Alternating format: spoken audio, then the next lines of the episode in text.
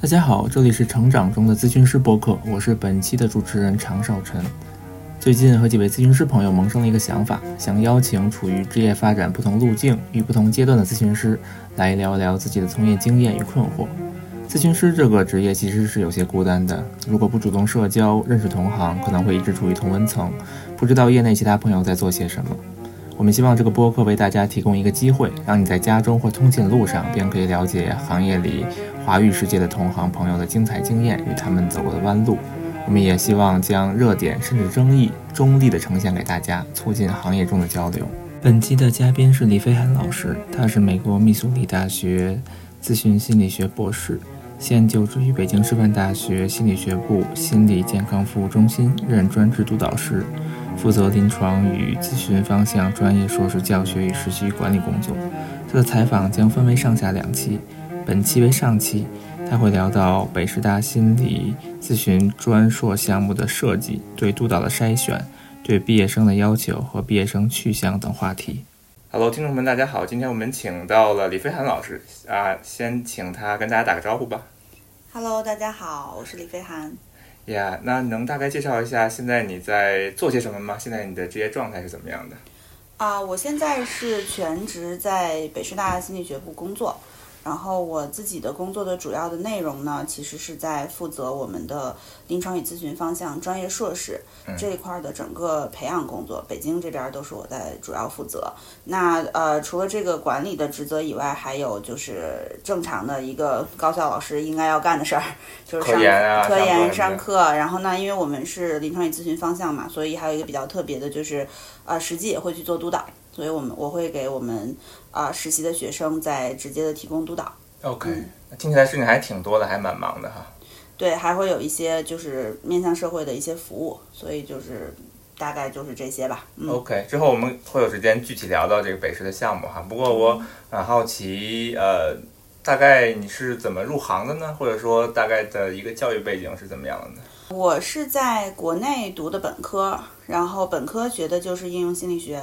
呃，本科毕业以后呢，我是去了美国，我在密苏里大学读了咨询的硕士还有博士。你说怎么入行的？这要从高考报志愿开始说吗？ 是这样子，我本科的时候其实选这个专业算是用排除法选出来的吧，就是高考的时候平衡了学校、专业，然后自己的分数种种因素，最后当时我们的专业是社会学类，是个大类，所以我就报了这个大类。然后进去之后呢，在大一的时候其实是学了社会学、心理学还有社工，我们的基础课都有学过。了解了之后，我们我们系里面是让大家在大二分专业。所以大二时候就选了心理学这个专业。嗯，选这个专业其实是因为我觉得社会学太理论，社工又太实务，所以刚好心理学既能满足我对于人的好奇，同样的它其实可以有很多的比较偏应用的方向。因为在那个时候我们本科其实是有，呃，我受比较。比较大影响其实有两个外国老师，然后一个老师是德国人，一个老师是美国人。那美国的那位老师，他其实是自己以前在纽约就是 private practice 很多年，嗯，后来呃，我包括我们在学校里面也有就是参与他带领我们做一些志愿者的一些活动，然后更偏实务的，所以后来就觉得哎，其实挺想再继续多学咨询的。 OK，对，所以就后来呃申请出国的时候就申的是咨询的项目。 OK。所以后来到美国读了硕士，然后又读了一个博士，这两个都是咨询方向的哈。对，都是咨询。然后硕士的话，当时我读的是那个 career counseling track，、嗯、是生涯咨询的 track、嗯。然后到了博士的时候，其实读博士一个最主要的原因是觉得硕士的时候觉得学东西其实不太够，然后就自己也很想再继续学，所以呢就继续选择留在美国读博士。我在博士期间的话。我觉得这个咨询这个行业就比较有意思，就是很多其他行业觉得说你越读博士，可能你你的方向就越窄，你能做的事就越少。但是其实像咨询这种，它非常偏实际应用的，就研究当然另说，研究就是你肯定就是你的那一小块的兴趣，但是你的应用实际上你学的越多，你能做的事情就越多。嗯，所以就后来在博士期间的话，呃，我在不同类型的这种实习机构里面都待过。呃，待的比较多是大学，就是大的大学，小一点的那种 community college，嗯，呃，包括像我们学校里面，我之前有两年做 citizenship 是在一个叫，其实它是 student conduct office 下面的，就是抓喝酒的，嗯，然后抓来之后，就那个项目叫 basics，那抓来之后就是学生他会要来接受一个就是两次的这种 brief intervention，嗯所以就还挺有意思的。然后还待过一年啊、一个精就州立的精神病医院，在那个里面是一个 DBT 的项目， ，OK，对。然后还有一年是在呃 Women Shelter，然后那年接触的就都是、呃这种家暴的受害的妇女， OK，嗯，然后最后一年的 full time internship 就全职的实习是在也是在一个比较大的大学里面，然后我觉得比较有意思的是那个大学是。呃，中国学生特别多。我以前我自己的学校其实中国留学生不多的，然后去了一个中国学生特别多的学校，就还挺有意思的。 OK，嗯就听起来在博士期间临床的经历非常的丰富哈、就是每一年都有一个新的实习。对，就是当然就是也是一个你自己去怎么说去尝试的过程嘛。就是我会尝试之后，我会觉得什么样的地方，我觉得我更喜欢。嗯，就像你像 Women Shelter，其实是我博一的时候的 Prac。然后我待完那年以后，就觉得说我其实以后应该大概率不会在 community agency 工作，太就是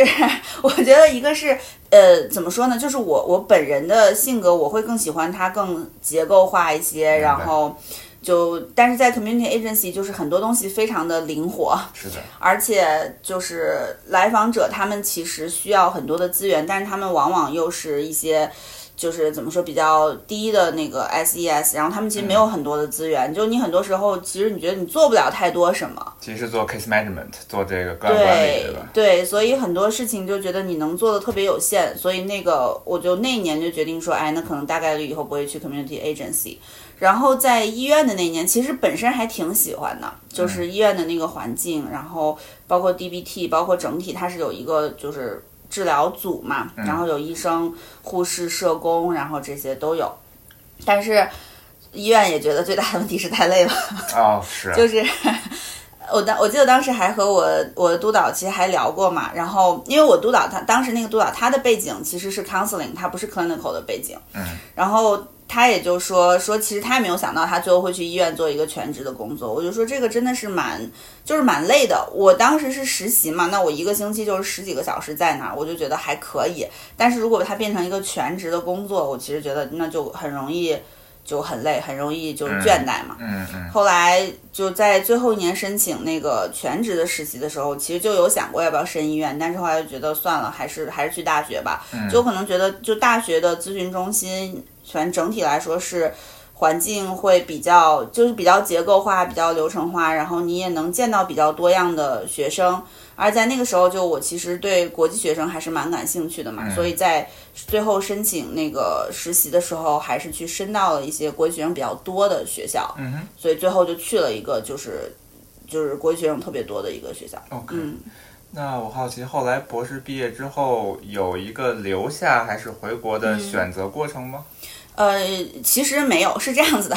就是我从一开始就决定，我最终肯定要肯定要回国的。但嗯是我那个时候本来一开始是想，就是在美国可能做一个 clinical 的 postdoc，就是嗯拿到执照再回。但是在我最后一年实习的时候，我们家里出了一些变故，所以 OK 就决定说，哎，那就无所谓，反正又不打算长期在那儿执业，就这个执照并不是那么重要，所以明就白直接回来了明白。。嗯，你是哪年回来的我是一六年， ？OK，我是一六年博士毕业。我感觉那个时候其实博士毕业回国的并不多哈，在这个行业里。不多，那个时候我只认识我的一个同事，就是他比我早，他但他他比我毕业早，然后他是做了 postdoc 然后回来的，嗯所以他应该是他应该是一五年博士毕业，然后他一六年 postdoc 做完然后回来啊的。 OK，对 OK 那从一六年回国到现在也有五年了，感、嗯其实我知道这五年国内的心理咨询这个行业变化很大。你这对这五年你大概是一回来就在北师大吗？还是这个过程怎么 样的？嗯、对我是这样的，我虽然是一六年回国的，但是我来师大工作是一七年才来的啊、然后我就是回国大概有半年的时间，就是因为我专生孩子去了，所以 OK，所以就是等到就等于是刚好生完孩子，然后直接来工作的。然后呢，我是觉得如果从行业我观察到的行业的变化来说，我觉得有几个吧。一个是说，可能在我刚回国的那个时候，感觉呃，就是国内的行业里面，大家可能对于流派的强调比现在还要重。嗯，但是后来，其实我我也我印象很深，就是一七年的时候，曾经跟一个老师，当时我们聊天，后来就说到了这种可能更整合的模型，然后包括对于督导的培养，就是这些东西，就觉得哎，其实在美国已经是很就是共识的事情，但在国内才慢慢的开始做起来，嗯，包括对于像一些对共同因素的研究啊这些。所以我觉得这是一个我观察到的变化，就是现在其实你会更多的去看到说，就是我不知道其他的，反正起码在就是所谓学院派的这个这这这样一群人里面，大家会更看重这样一些因素。嗯，对。然后呃，还有一个变化，我觉得就是可能这几年呃，对于咨询师的训练开始越来越规范。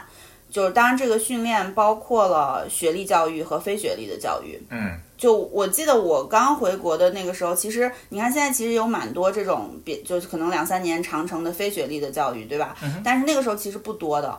嗯，对我我我觉得也就是大概可能从一七年左右才开始慢慢多了起来，然后我们这个项目也算是可能应该是全国第一个就是这种呃比较整合的，然后很强调实务的学历教育的项目。就北但师这边是从一七年开始的嘛？不是，啊其实不是，北师的专硕开始的很早，就是专硕一一年就有了，哎但是在一六级的时候，就等于是一六级开始有了一个就是现在的这个培养方案。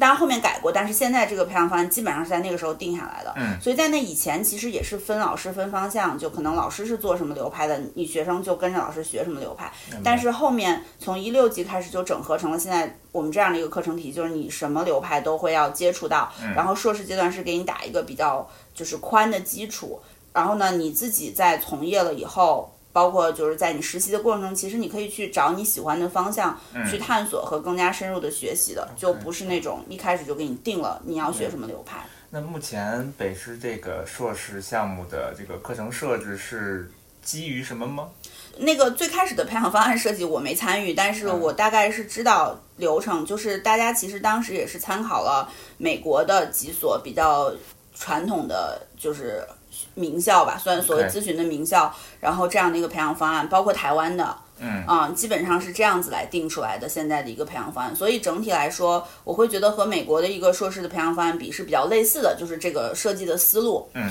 然后呃，那从培养质量上来说的话，我觉得也，反正不谦虚的说，我觉得是不比美国的一个一般的硕士项目要差的。嗯哼嗯，嗯哼对。所以就是这样子的一个情况。 ，OK、嗯那后来你一七年到了北师之后，到现在就是这个项目发展的总体来说怎么样呢？觉得还挺好的吧，嗯哼 就是当然这个过程就是有点像什么，就是像像像在创业，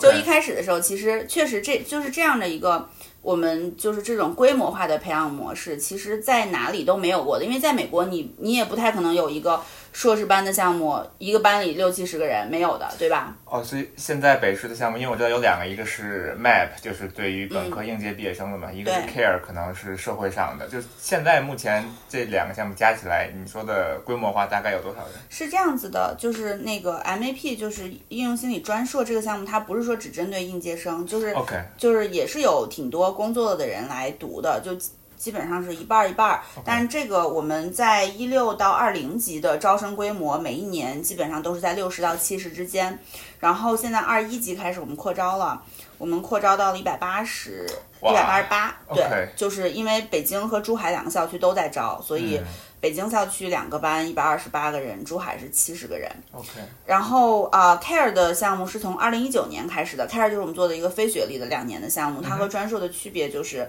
没有学历，然后不要写论文，不用考研，它就是有更多的时间来实践。 OK，然后 Care 的话，每年是招五十个人， OK，所以如果这样加起来的话呢，就是我们现在如果二一级的话，就是专硕一百八十八加 Care 五十，二百三十八。 这是一个超级大的项目，感觉美国也，美国没有，因为我当时上的那个应该是一届也也就招三十个人，就感觉也不小了。对，就是美国的硕士项目一一一届一般也就二三十个人嘛。我读对硕士的时候，我们班里就还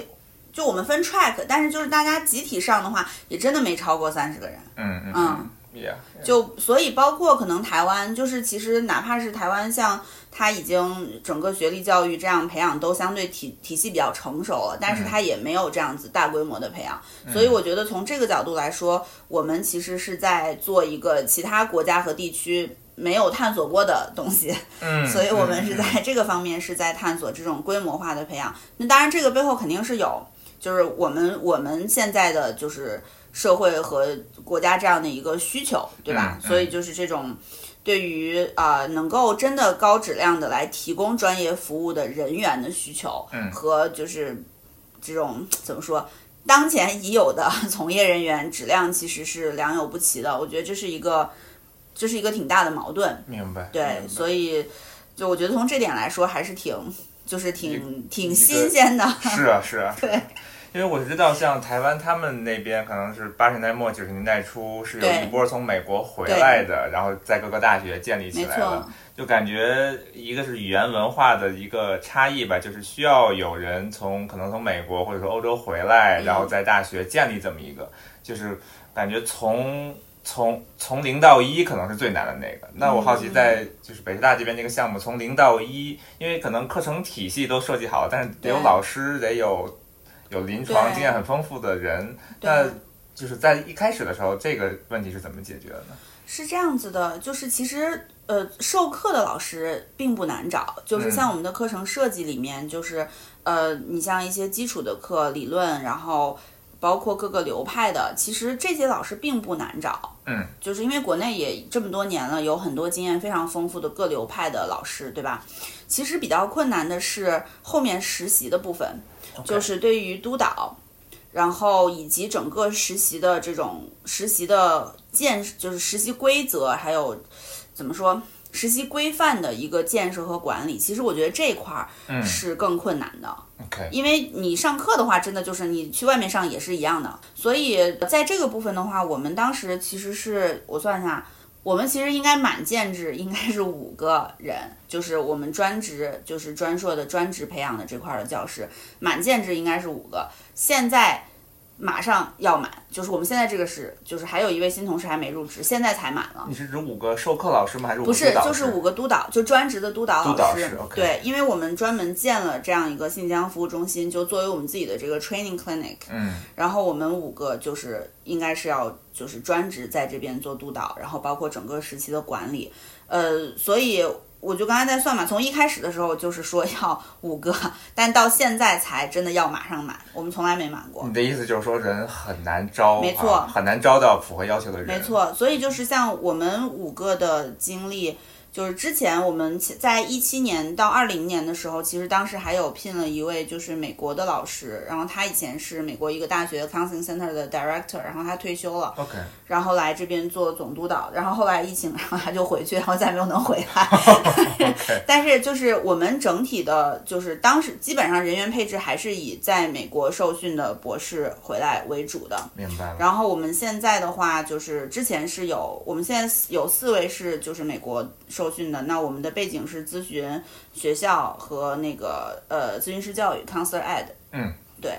呃，然后那另外一位老师他是就是国内的博士，他之前也是师大毕业的，所以 OK 现在我们五个人是这样子的一个背景。嗯对嗯嗯嗯，明白明白明白。对，但是就像你说的，就是在我回国那个时候，其实一没有多少，其实博士毕业的人就不多，然后也没有多少人回国，也就是感觉就是去年其实回国了不少人，是吧？就是因为这个新冠是吧？可能疫情是一个原因嘛，但是也确实就是。可能就这几年去国外读书的人越来越多是了的，是的就是读咨询，包括呃 clinical 这样的一些，就越来越多了。以前真的没有几个人读的， 对呀，是的。嗯，那因因为我其实也刚回国不久，然后我也慢慢发现，其实发现北师对于海外回来的同行格外的友好。我觉得这个是领导的高瞻远瞩。 OK，就是就是他，因为就是我觉得从可能因为在学部的层面，可能领导一开始在设计这个，就是我们要做这样的规模化、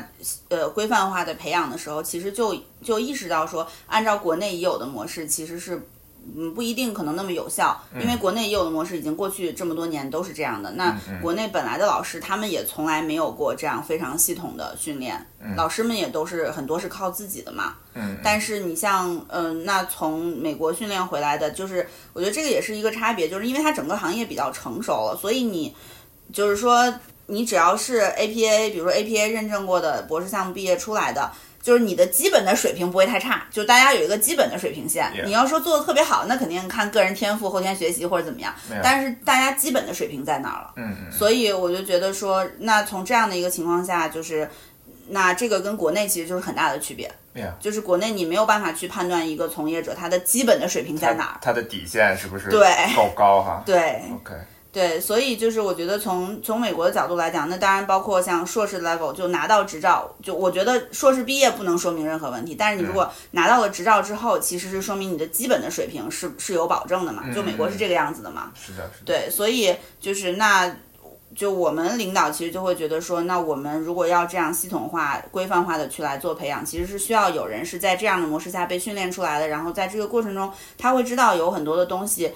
应该去怎么做，明白不规范的，以前可能国内不太规范的地方在哪儿？我们怎么样去把它做成一个规范的？嗯对，就听起来这个愿景从在北师来，从北师这心理这边，从一六年就有这样的一个愿景了。就一六年其实就开始做了，就是一六啊级是第一级嘛， OK，对， Yeah，我觉得这的确非常高瞻远瞩，在一六年就有这么一个这么一个方向，的确是很有远见。对，所以其实接下来就是，我觉得经过了这几年，我觉得就是我们也 摸爬滚打出了一些经验吧。嗯所以其实就是，那当然现在又扩招了，我觉得这个也是国内特别有意思的地方，就是你觉得哎，一六年滚到二零年，滚了五五年了，就其实还已经还比较顺手了，对。结果 扩招了，嗯，总是挑战新的对，东西啊 哈、是的，是的。所以，所以那其实就肯定会有新的挑战。嗯嗯，肯定是这个样子的。所以就回到刚才说的，因为你前面问了我一个问题，是说，嗯就是其实是关于师资的嘛，就是我觉得可能比较大的一个挑战，我刚才也说，就是是督导的师资。嗯，Yeah，所以这个也是一个我们呃怎么说呢？因为国内好的咨询师就很少了，好的督导师就更少了。这点能稍微多说说吗？是这样子的，就是因为怎么说呢，在国内来讲的话，对于督导的训练，其实也真的也就是这三四年才开始的。你像注册系统开始，就是请那个呃 Goodyear 还有那个 Carol Flander 来做那个督导培训，其实应该也就是一七年左右才开始的。嗯，所以。在这之前，其实并没有过系统的这种关于督导的培训。我们自己其实在，就当时 Bob 来的时候，我们一七年我们是开过一个督导的培训班的。 ，Bob 是 Bob 就是之前那个我们那个总督导，然后他就是美国的哦就那个，疫情回不对来对对，这个他 OK 对。然后当时我们其实尝试的那个方法，就是比较像美国在就是博士班开的那种课，就一个学期，然后有理论，然后你也有一个就是 supervision prac，就你有一个督导的实习。嗯但是就当时很难招生，是因为这种方式，因为国内你有这个需求想要来学督导的人，他一般来说他肯定有自己的一个工作，不管是他是就就他肯定已经在从业了嘛，他可能就比较忙，所以这样的模式其实就会比较困难。就是你让他连续投入一个学期的时间来上一个课，嗯对，所以后面就是，当然我觉得这是一个常态，就是国内的培训基本上都是说可能集中授课， ，Yeah，对吧？然后，但是你把这个集中授课分在一年的不同的时间段儿，然后中间儿就是穿插着，就是你肯定有实习啊这样子的一些，所以就是从这个角度来说，就是国内的督导是是很稀缺的，嗯，在呃，所以有也许有很多经验很丰富的咨询师，但是他们可能没有受过比较系统的督导训练， ，OK，所以呢，而且他们其实很多人是不太知道督导是怎么回事儿的，因为他们嗯自己的被督的经验也是就是零零散散的 Yeah 就是我说的不太好听，其实就是零零散散的，因为就是跟我们在美国受训的时候那种被督的经验，包括整个的设置，其实是很很不一样的。嗯嗯，所以呢，从这个角度来说，确实很困难。所以我们也是这几年吧，陆陆续续的，我们现在的就专兼职的督导老师加起来有差不多六十人了，我觉得已经很不很很不容易了，就是可能把嗯对。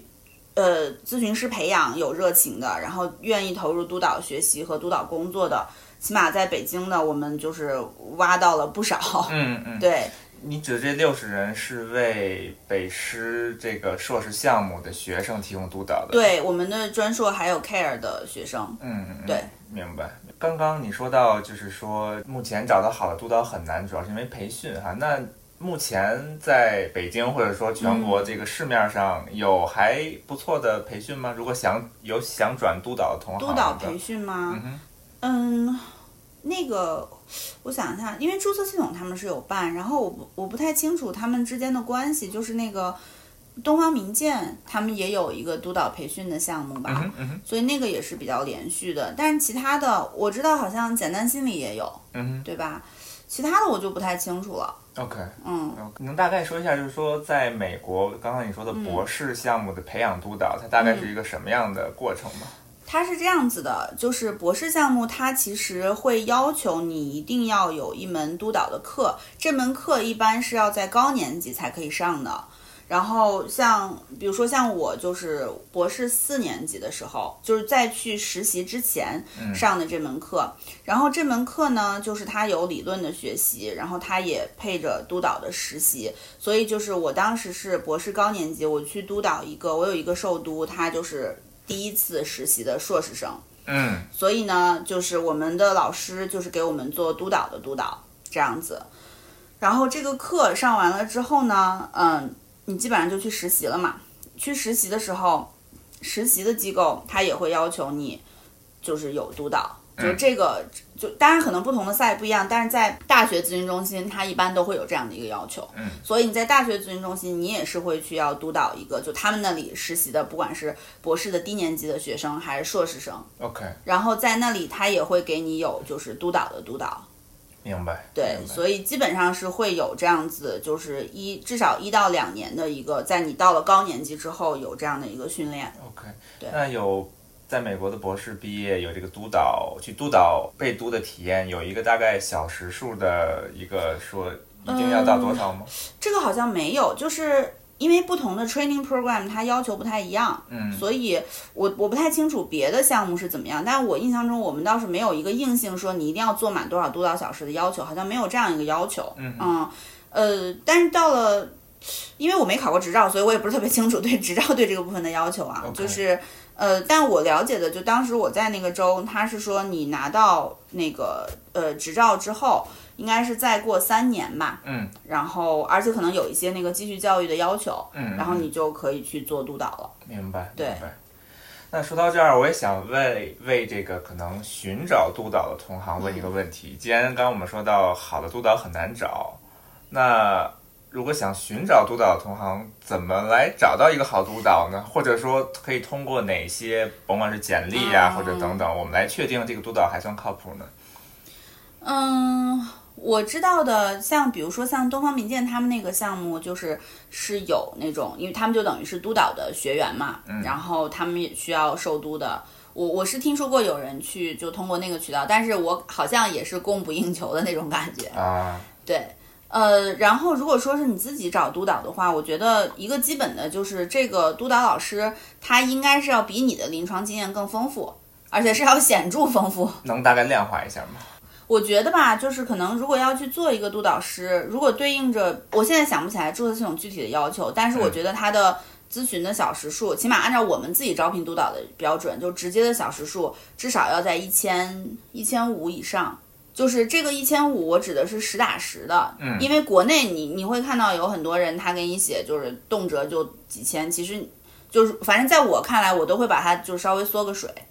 一千五，我刚一听这个数，感觉实际上不多呀。就是 direct service hours。哎呀哎呀就是对，就是这个是我觉得是起码有这个东西，OK，打底儿，明白。因为尤其是国内，其实真的你他比如说他说有一千五，但是实际上你可能打个折也并没有那么多，而且这一明千五他有没有这一千五他是不是督导出来的？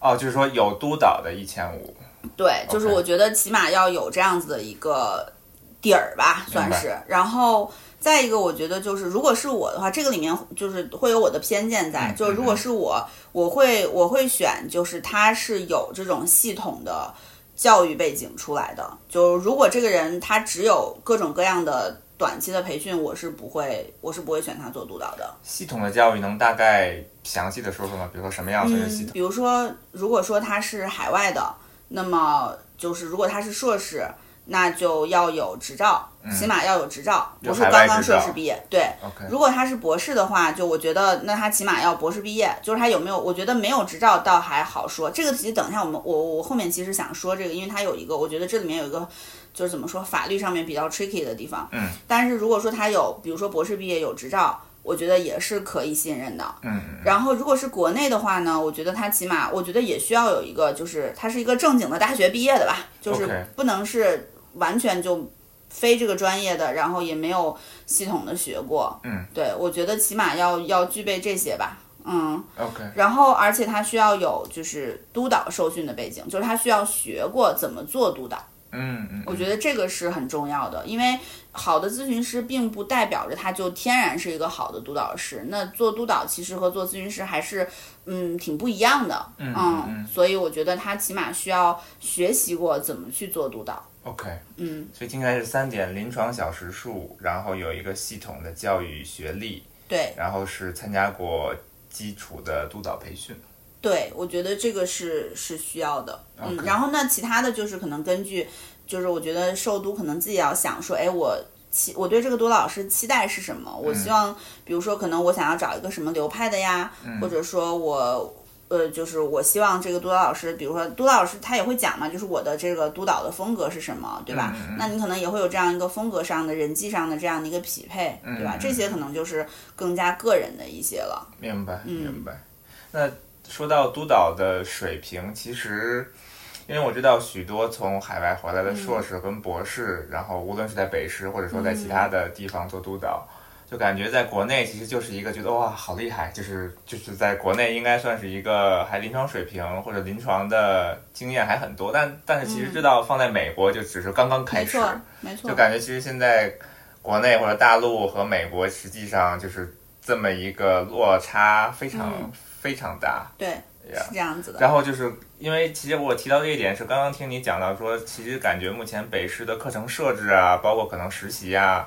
并不输，或者说其实和美国的许多项目差不多，所以我就是好奇，但是我感觉就是从督导啊，或者说从实习的这个督导，实际上就美国有很多督导可能二三十年啊，但是就对感觉国内说有二三十年的督导应该是不存在的事情的。基本上不太存在吧。就是国内，你想，如果他是，如果按照我刚才说的那几条，他是一个有正规的教育的背景的，嗯然后呢，他又就是他也有过督导的学习和训练，并且他其实就是。他还在做实务的，我觉得这个也很重要，因为国内你像说的这样，你像其实可能很多老师他的实务工作已经很少了，就是在做实务的很多人是就是可能他就是在做实务的，但是他也未必有过特别系统的训练。嗯嗯嗯，对。很多老师做实务很少，就是很少接来访了的意思。对，，因为可能很多老师，像如果是按照我说那个条件，很多老师可能他就是在高校或者在医院的系统里面 Yeah 他能如果他已经从业了二三十年，那他能做的，你就现实来想嘛，他每个星期真的能固定个案的其实就很少了。啊，明白明白。对，所以实际上觉得在日常的工作当中，个案看的少了，就是这种临床的积累，可能对于督导的水平也没有那么的就是我觉好的得，作用了。我觉得也也倒也不是这么说，就是我觉得可能是从实际的角度来说，就是你确实是需要，就是咨询这个行业是你接个案是不能停的嘛，嗯对吧？然后你的不管是接受督导也好，还是你就是各种专业学习也好，它是一个持续在进行的，所以它确实是要以你自己的临床经验来作为一个坚实的基础的。嗯嗯，所以就是我是觉得说，就是你像很多老师，可能他比如说现在已经比较年长、比较资深，他也许在他年轻的时候是积累了很多个案的经验，但是他如果你要说他目前在做个案，那可能真的做就是还在做的人真的不多。啊，嗯明白明白。对，那如果我们再把话题拉回到北师这边的项目的这个实习项目来说哈，嗯因为刚刚听你说到，其实找授课老师并不难，难的对是建立这么一个实习中心。对，那目前北师这个硕士项目实习中心学生的要求以及整个的设置大概是什么样的？嗯，这个是我们的培养方案里面要求的，就是学生至少要完成一百个小时的见习，这个是在实习以前要做完的。这个见习里面有四十个小时是就是精神科的见习，然后这个是跟病理学的课配套来做的。然后呢，这一百个小时见习完成了之后，他需要有至少一百个小时的直接的实习的就咨询的小时数。然后，那在这个过程中，他还要接受一百个小时的督导。所以这个督导是分成了就是个督和团督嘛，所以一共加起来这样子。但实际上我们同学他们的反正就同学也都很拼，然后现在的平均的咨询小时数应该是远高于一百的。 OK，、嗯就是一百是一个毕业的标准。是吧，对，但是大家都能够达到，而且 OK 就应该平均是平均值是比这个高很多的。嗯 Yeah，而这个数字其实是跟美国的毕业水嗯平差不多的哈。对，因为我觉得美国的硕士毕业，你要说 direct hours，其实能到一百多的就差不多，嗯嗯嗯，因为我们的实习时长短，我们只有八个月。哦，是吗？对 OK 因为就是它有一个，就这个也是国内不太一样的地方，就是像美国的话，你就可以一直实习到你你毕业前，对吧？是的，是的。但是国内它因为它有一个学分的要求，就是我们这个实习是一个必修课的学分，你得先把所有的学分都拿到了，你才能申请学位。所以呢，我们的学生在第二年，就他第四学期的三月份之前，他就得完成实习。嗯所以我们通常是说，在头一年的六月，就研一的六月到研二的第一学期结束，这样大概八个月的时间，他们把实习做完。嗯开开学以后，那个交论文。提交学位申请，那时间很紧啊，对，其实是是比美国时间要短的，因为美国我知道有的项目可以读三年也 OK，对，但是这边应该就是卡在就是两年是吧？，对啊，明对白。，所以就是在八个月里面要要完成这么多，其实是挺多的。是啊，嗯是啊，是啊。那因为之前我也采访了一些嘉宾，包括听到呃各种各样的人在说说，其实目前在北师这样的项目读下来交的这个学费或者嗯说交的费用，不比美国便宜的公立大学嗯对便宜太多。对，所以许多人可能会觉得啊这个收费是不是太贵啦，等等一系列的。嗯就我好奇，从项目的这个运营或者管理者来说，嗯，能对这一些的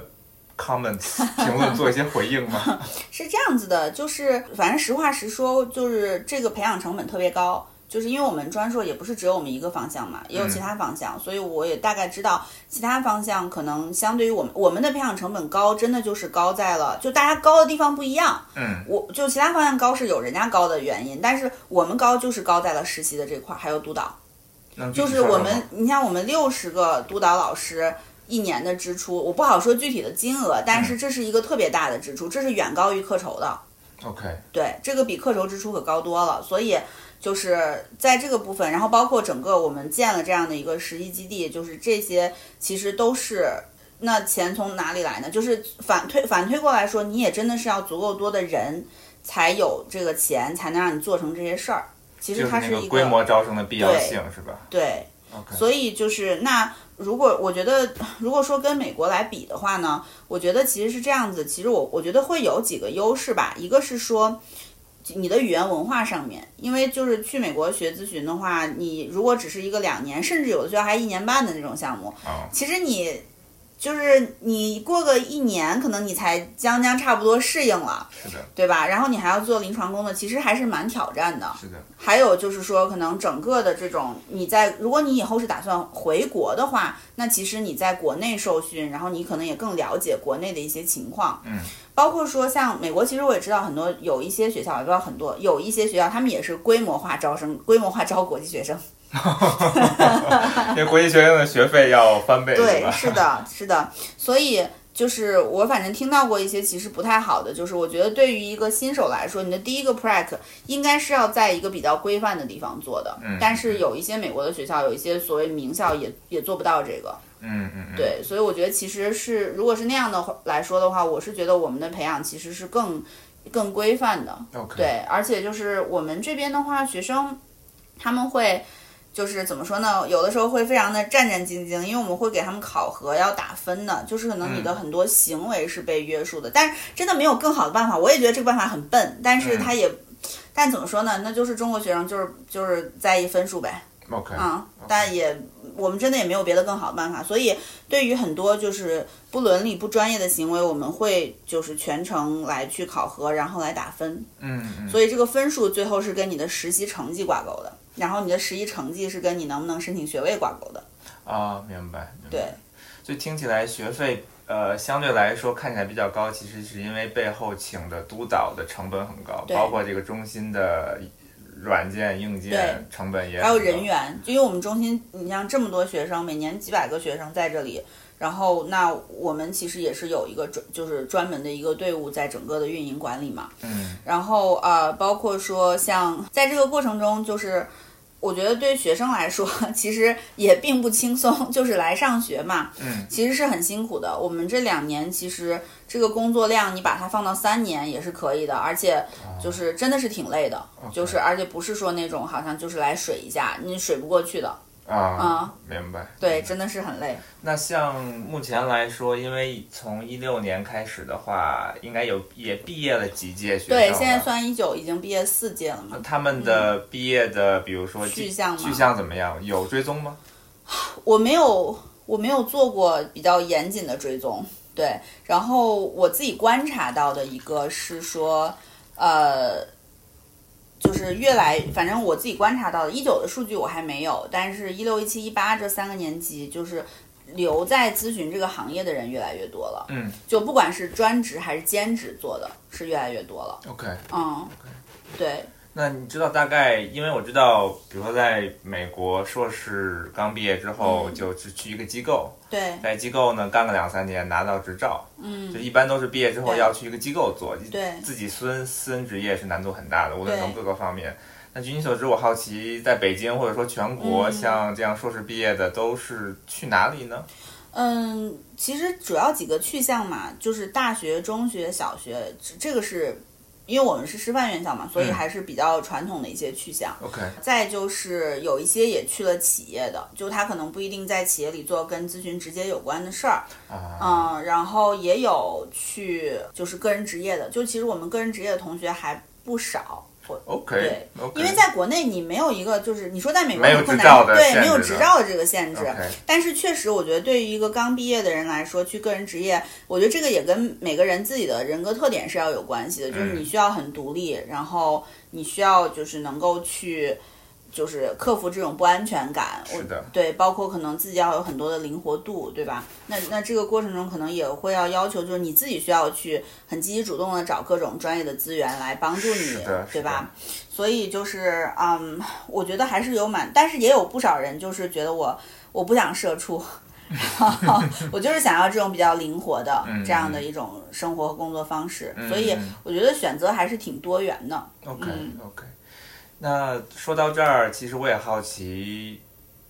除了北师以外，你知道北京或者说全嗯国其他是否有一些大学在想做类似的事情呢，或者已经做了呢？你说规模化的培养吗？呃，或者就是这种保证专业性的这种、呃硕士的咨询的培养，嗯，我知道的有一些学校，比如说北大，嗯，然后华中、师大，呃，华中师大在武汉武汉的对。然后我知道北林，北林其实现在招生规模也比较大嗯了，北林一年也能招在六十个人了。 OK 嗯 OK，对，其他的我就不是特别清楚他们具体的培养，或者说，但包括像北大和华中师大的培养规模也没有这么大，嗯嗯嗯嗯，嗯对，但具体可能他们三十多个人、三四十个人吧，就 OK 嗯，培养规模没有那么大。嗯 OK OK，所以按照你刚刚刚刚的说法，就是说，如果其实规模没有很大的话，其实从资金上是有点难支持一个是的，这么是大的这一样个子团队的。是这样子的， OK，嗯，所以就它是一个怎么说呢？就是它是一个互相影响的事情吧，明白，嗯明白。